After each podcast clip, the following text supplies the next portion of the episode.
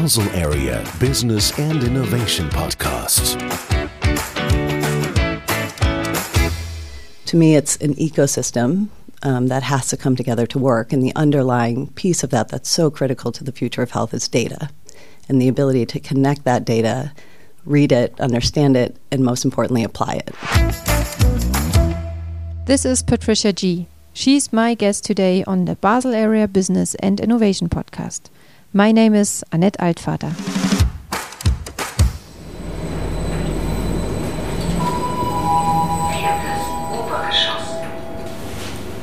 Good morning. Good morning. Hi. I'll offer you an elbow. Yeah. This is the custom Hi. these days. We're just through here. They said there was a problem this morning. Some nice guy came and just opened the door and let me in. Hi, Patricia. Nice to see you. Nice to see you. Hi.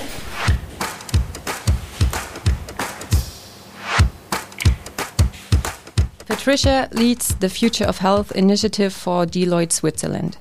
She approaches urgent topics in healthcare together with her clients, mostly life science companies. Patricia has roots in Chicago but has moved around quite a lot.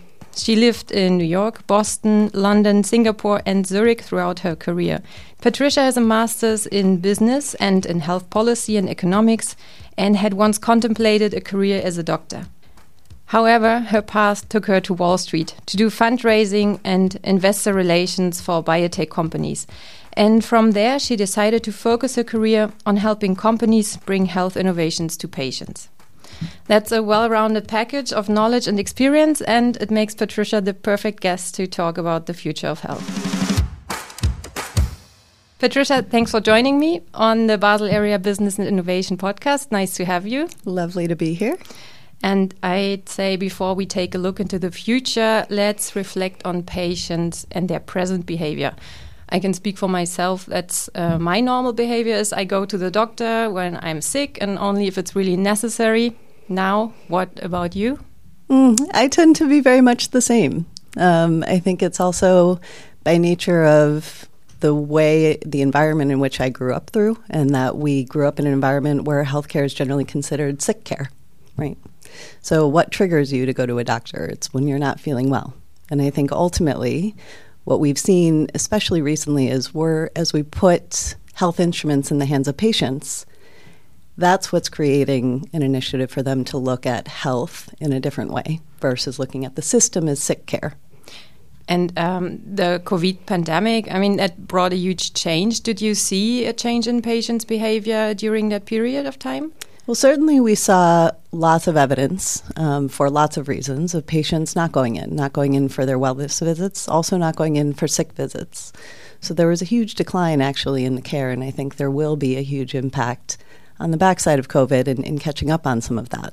So imagine all of the cancer patients with delayed diagnoses, people who needed operative surgery where those surgeries were delayed. Additionally, I think there's a massive impact on mental health that is being continues, let's say, to be an issue as we go through COVID, but I think the impact as we come out of the pandemic will be much bigger than what many people anticipate. But also prevention played a key role in this. You were talking now about the yeah all the the damage that uh, we see in the in the health um, and sick uh, treatment. But uh, what about the prevention? Did that change a bit uh, the the mindset during the pandemic? I do think individual and population awareness of what can be done to help prevent diseases has grown through the pandemic, right? So simple things like washing hands and wearing masks in public. With that being said, I think it's not just about the individuals, but about the policies that were put in place over time. And you can see the variable policies in the US, in Europe, even within Switzerland, canton by canton, had a huge impact on the overall response, responsiveness of the people and responsiveness of the health systems. And also, prevention plays a key role in the future of health. Absolutely. Can you tell me what you imagine healthcare to look like in the future? The concept of healthcare in the past has very much been sick care. And I think when we talk about healthcare in the future, we're talking about a fundamental change towards the focus on health and well being.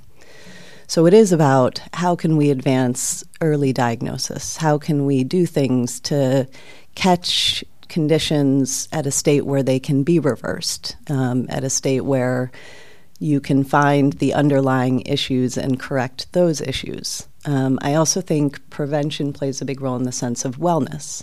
I think there is, let's say, an ongoing trend, and I hope that trend stays, of individuals, of consumers taking responsibility for their own health. Right, whether it's through things like 23andMe and a lot of people going out and getting genetic testing um, on their own dime, or where it's things like health and wellness programs, apps that they use on their phone through Nike training. So I think the concept of health has gone far beyond the brick and mortar health system and has put in the pockets of individuals. Yeah, and I also read in one of uh, Deloitte papers that diabetes and cancer could join polio as defeated diseases. And I thought, wow, that sounds too mm -hmm. good to be true. How do we get there? Yeah, I, you know, I think it's an interesting statement in the sense that I don't think it's science that's holding us back.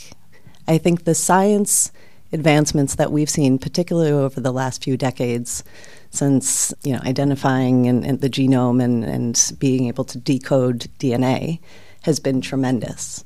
So I think you know, from a science perspective, absolutely, I see that that is possible and potentially even within our lifetimes in some areas. What I think the bigger challenge often tends to be is human behavior. Um, and that is a very difficult thing to change. I mean, you talk to a patient who's in their 60s or 70s, they're still smoking, and they want to enjoy their life. And that enjoyment of life outweighs maybe the decision to live a more healthy future.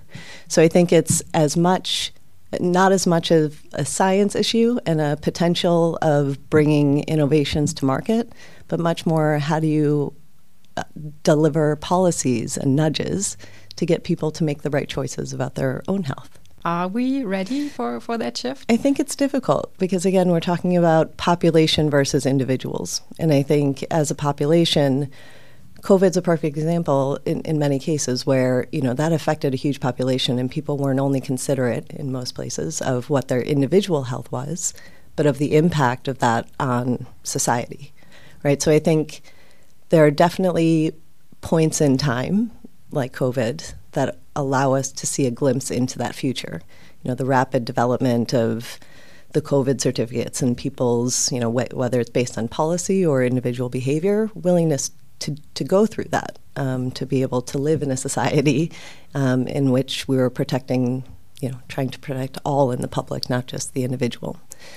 I do think, though, it's it's a challenge um, for sure that you know people's behavior shifts over time, and sometimes we have to deal with incremental nature um, of how we get to that change who is driving the change? Um, from where does it come? Consumers, healthcare provider, the industry? Where do you see that coming from? I mean, healthcare is a complex ecosystem, right? Yes. It touches everything. It touches individuals as patients. You think about when people talk about healthcare, they think about the healthcare system of doctors, of hospitals. But it goes well beyond that. You're talking about government policy, you're talking about financing, health and wealth is a, an important topic to think about as we get older and healthcare expenses start getting more. How do we balance that? What is the obligation of individual businesses to protect the health of their employees? So I don't think there is an individual change agent in, in driving the future of health. It's really our ability to work as an ecosystem towards that future. Um, again, if we look at a recent COVID example out of the US, getting a product through U.S. Um, approval process and getting it to market is quite complex. And they recognize this, and the only ability that they had to deliver it on time was to put in Operation Warp Speed, which forced agencies and companies and the entire ecosystem to work together to get to a vaccine. On the other hand, you know, they had the downfall of the diagnostics piece where they just couldn't get connectivity fast enough. They couldn't get manufacturers on board early enough to scale the diagnostics products. And so there was a huge delay in being able to predict where the virus was moving and how it was moving. So I think to me, it's an ecosystem um, that has to come together to work. And the underlying piece of that that's so critical to the future of health is data and the ability to connect that data, read it, understand it, and most importantly, apply it. Collaboration, uh, data. Mm. Where do you see the, the biggest barriers right now? Certainly, the interconnectivity of data is very difficult. There's just so much out there, and it's just multiplying on an exponential basis with all of the personnel applications. Um, you have the underlying um, insurance data, systems data, hospital data, and just imagine the power of that being able to connect all of that and accurately predict which patients will benefit from a knee surgery. At what point will they benefit from a heart surgery? So I, I do think not only in the infrastructure, but also in the politics. And there's a lot of concerns around privacy and data um, on a personal level. Makes it hard to realize. And I think every country, every institution is somewhat tackling it in different ways. Um, and we do see areas where it is more progressed, where that is interconnected almost by nature of the way that the system was set up in mm-hmm. the Nordics, for example. Can you give me an example from there? Sure. So I think, you know, in, in many of those markets, the infrastructure of their hospital systems, of their payer systems, were already highly integrated as these new data tools and systems came online. So it enabled them to be, again, much more predictive and proactive in its ability to use that data because it already had the connectivity between payer systems, between hospital systems. And so they could collectively work together to help improve loss in the system where things were the value of the medicine delivered or intervention delivered wasn't producing the outcomes that were expected. So I do think that there are markets that are inherently structured through history um, and through the development of healthcare to be in a better position to move to that future. And you are um, advising companies about their progress, about digital health strategy. So, exactly that. How mm-hmm. do we get there?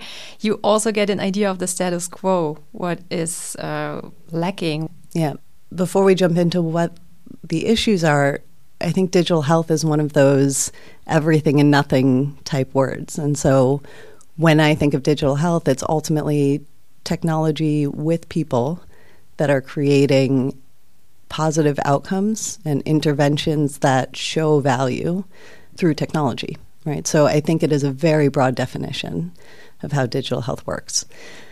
Where I see barriers, I mean, I certainly think, as I said, the, the data interconnectivity point, because fundamentally that's the backbone, let's say, of being able to really make all of this work.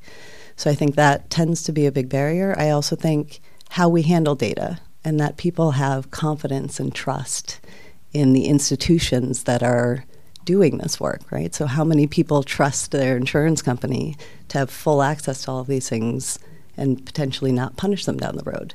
How do you trust a pharmaceutical company that you know is a profit making entity with opening up all of your data? And so I think we do have a long way to go as, as institutions and industries to build that trust and to build that credibility. Um, and then there's policy. You know, I do think policy can act as an enabler and it can also act as a, let's say, brake to progress.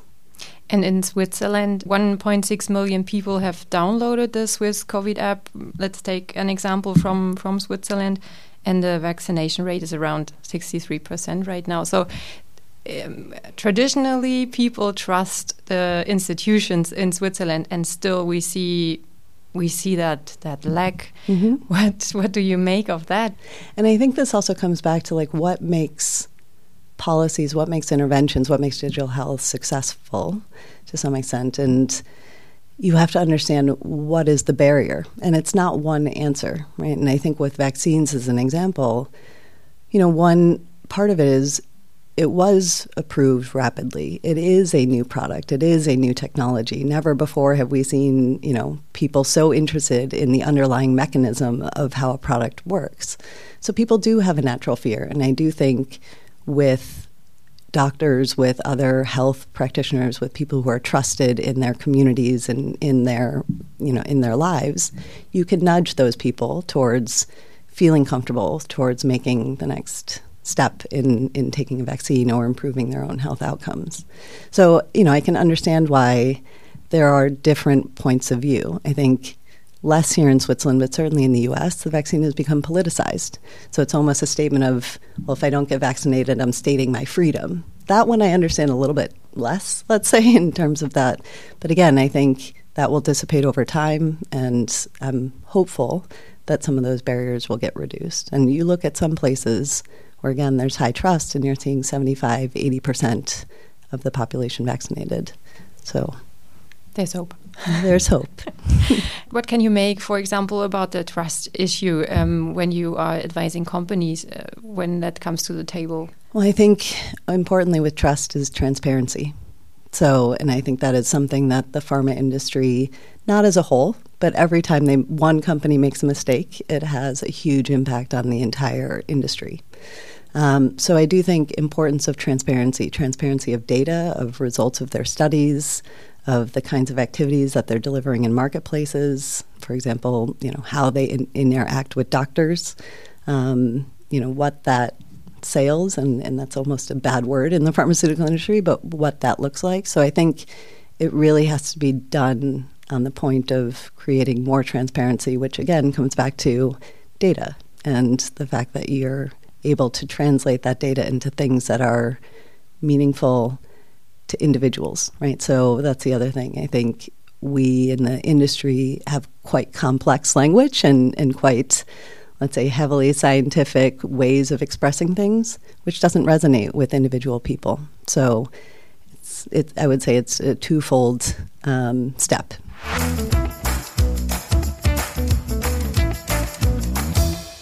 And there is one more thing uh, when you talk about huge amounts of data and uh, connectivity, is the stuff there to tackle that?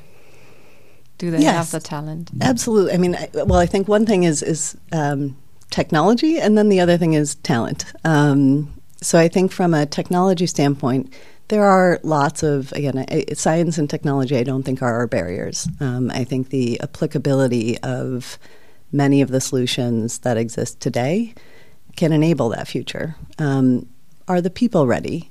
I think we're seeing massive transformations in the industry on exactly that point because we need new skill sets. We need a new way of working. I mean, the whole concept of future of work from a day to day basis will look very different. Um, how a doctor will be a doctor in the future will be very different with the enablement of you know, virtual um, surgeries and robotics and nanotechnologies. So I do think there is a huge upscaling of our of our um, capabilities and individuals, whether that be in the hospital system or in healthcare companies um, or pharmaceutical manufacturers. And uh, where do you see the biggest potential? We have talked a little bit about barriers now, but let's uh, turn this into this is something where, positive. Yeah, I mean, this is where I think the potential is limitless. Um, there are so many areas, especially if we talk about digital health and, and the implications of that. I mean, you have telemedicine and virtual care, which enables access to treatment, access to advice, maybe in areas or in populations where it wasn't so easy for them you have advances in, as I said, robotics um, and let's say the machine side of engineering that is giving tools that are more precise and putting those in the hands of practitioners halfway around the world um, to, to create those operations. Again, I think with the underlying data, there's so much being done around AI, and I think the use cases are immense. The challenge with AI comes back to data and scalability um, because every infrastructure, as I was saying, every institution, every country, region, the way in which data is coded, the way in which data is collected is very different. So I think scalability um, can be a challenge across some of these things. But yeah, certainly AI is an important, um, let's say, future of how we're going to be more predictive um, and preventative and, and drive a better wellness infrastructure.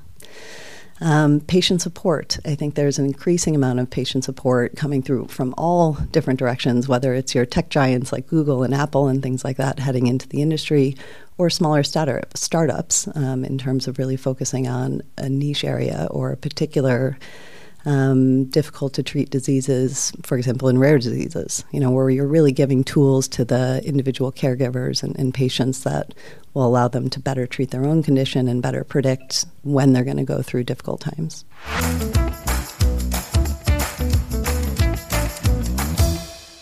You are usually advising bigger companies, life science companies. Mm -hmm. So uh, let's give a bit of advice, maybe also to the smaller uh, startups. Imagine a startup in the Basel area that wants to be successful in that area. What should they think about? Yeah. I mean, I think a lot of the startups that I speak with, they have great solutions. Where sometimes I think enough work hasn't been done necessarily is who is the audience? And what is the actual unmet need that you're fulfilling? And what do people value that at? And it's not just about ultimately i mean you want it to be about ultimately the end result of the patient and that it's ultimately serving that individual or person um, in their needs. But there's so many other let's say stakeholders and players along the way and really understanding what value is to them, what's incentivizing them to be a partner of yours, um, to work with you in producing more data and do delivering your pilots. So I, I, think that's an important point is really understanding what are the incentives and triggers not only of what a patient need is and that there's a desirability in the marketplace of the patient, but also who are all of the other stakeholders along the way that's really going to buy into the value proposition that you're offering. So that would be one point I would say. And then the second point is I think sometimes in Switzerland we don't think big enough. Um, and so it's a bit of, you know, how can you early on think about what, um, what the bigger ambition could be? What scale would look like um, as you progress from early stage startup to a mid stage startup? Um, so I think those would be two important things I, I would point out in the conversations is focus on who cares about your value proposition, what problem you're solving in the end, and then ensure that you have big ambitions and, and that you have a plan for how you're going to scale that. And big money is not the problem then? You know, I think in Switzerland there's lots of funding agents. Clearly, we don't have the same access to the funding pools as the US or the China market, which I do think, you know, again, with big ambitions comes the ability to tell a narrative that can draw funding from other centers of um, biotech and, and, early stage health startup funding. But yeah, I mean, I, I don't think fundamentally funding is the primary barrier. And are there any interesting, exciting developments that you have seen recently in Switzerland that you can tell us about? Oof. Um, I don't work quite a lot with um, a lot of local Swiss companies, but what I will say is there is, given the environment that exists here, the universities, the technology schools, the um, the hospitals, the academic hospitals, you have the perfect melting pot of expertise um, and let's say access to to bring those things to market. So I do think the companies that I've mostly spoken with are again are looking very much at how can we bring AI solutions and data solutions to market? How can we put more solutions into the hands of individuals? So looking at applications. But again, most of um, I would say the startups that, that I speak with could just think so much bigger. There is also the, the day one conference that you are a part of. What do you make of initiatives like this that deal with bringing people together from those different fields? Yeah, critical. I mean, these kinds of institutions, organizations are absolutely critical because, as I said, I think one of the most important things is how do we come together as an ecosystem to collaborate and solve issues together. And I think by being able to bring together companies like us as advisors, as Deloitte, um, companies like Novartis and Roche, and bringing together patient organizations and people who are from hospital institutions in the area, as well as startups. And I think that's where magic happens when you bring brilliant people into a room to solve a problem together. What do you think the future holds for Basel as a leading hub for digital health? Yeah, well, what are you doing about this? Yeah, I mean, I wouldn't have come to Basel if I didn't think it had a hugely bright future um, ahead of it, and it has already created massive global and world impact on healthcare throughout history. So I can't imagine that you know the significance of the impact that the Basel area can bring not only to Switzerland but to the rest of the world will diminish. So I have high hopes for the Basel area. I do think, as I said, the institutions that exist here, the talent that continues to come in here, creates the perfect environment um, for continued growth, for continued opportunity.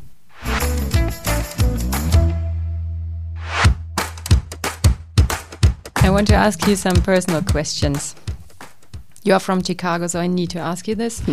Chicago Bulls with Michael Jordan in the 90s or FC Basel? Oh, Chicago Bulls. I'm sorry. Have you seen them play? Of course. I mean, I grew up with Michael Jordan, so I was a kid going to the basketball games. I got to go to one of the World Championships. I have a basketball signed by Michael Jordan, Scottie Pippen, and B.J. Armstrong. Yeah, I have to go Bulls. Not bad. What do you miss about your home country, Patricia? well, I think what I miss most is certainly my grandma's home cooking, my, my family's home cooking. Um, but yeah, it's mostly family, friends, connections. Um, I don't necessarily miss the US per se because I've loved being able to integrate here into Switzerland. Why did you move here in the first place?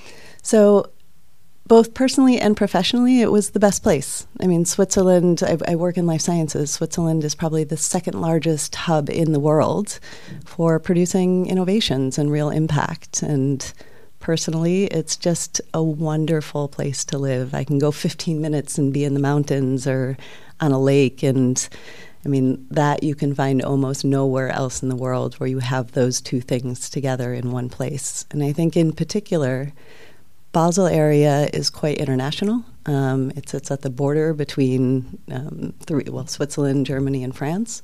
In addition, I think it's really welcoming um, to expats. We have Novartis and Roche, so two large international um, companies sitting here. There is a wealth of um, knowledge and expertise coming out of the universities and hospitals in the area. So I just think it creates such an amazing place, um, whole, well-rounded place to have a career and, and to, you know, grow your personal life. Do you wear a smartwatch or a mechanical wristwatch? What is I don't wear take? a watch. No watch. at the moment, I'm not wearing a watch at all. I'm, I'm horribly. Uh, this is maybe one thing that it, that was difficult for me coming to Switzerland. Everyone here is very punctual, and I am always very late. So maybe a watch would be a, a good thing to add to my armament. Not today, you were on time. You have a dog. Um, is walking the dog your best effort in prevention, or do you have any other healthy habits? Oh, no, I do have healthy habits. So, definitely in terms of eating and, um, let's say, the, the way in which I set my diet, um, I tend to be a faster. So, I have a fasting diet, um, which I think tends to work really well for me. Again, everybody has their own. Um, I also go running. I try to do at least three, four days of exercise a week to get out, but mostly it's with my dog. and I have one more question. Which book can you full heartedly recommend? Nudge. All right. Thank you. Absolutely.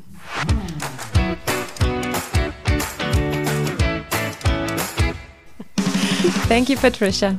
Dear listeners, this was Patricia G., Director Health and Life Sciences Strategy at Deloitte Switzerland. We have more episodes of the Basel Area Business and Innovation podcast for you. Just go to Spotify, Deezer, Apple Podcast, Google Podcast, or any other podcast platform and listen to startup founders and experts from the Basel area. You also find the podcast and many more interesting things on our website, baselarea.swiss. If you want to leave us a review with Apple Podcasts, that would be awesome. Thanks for listening. Bye. Perfect.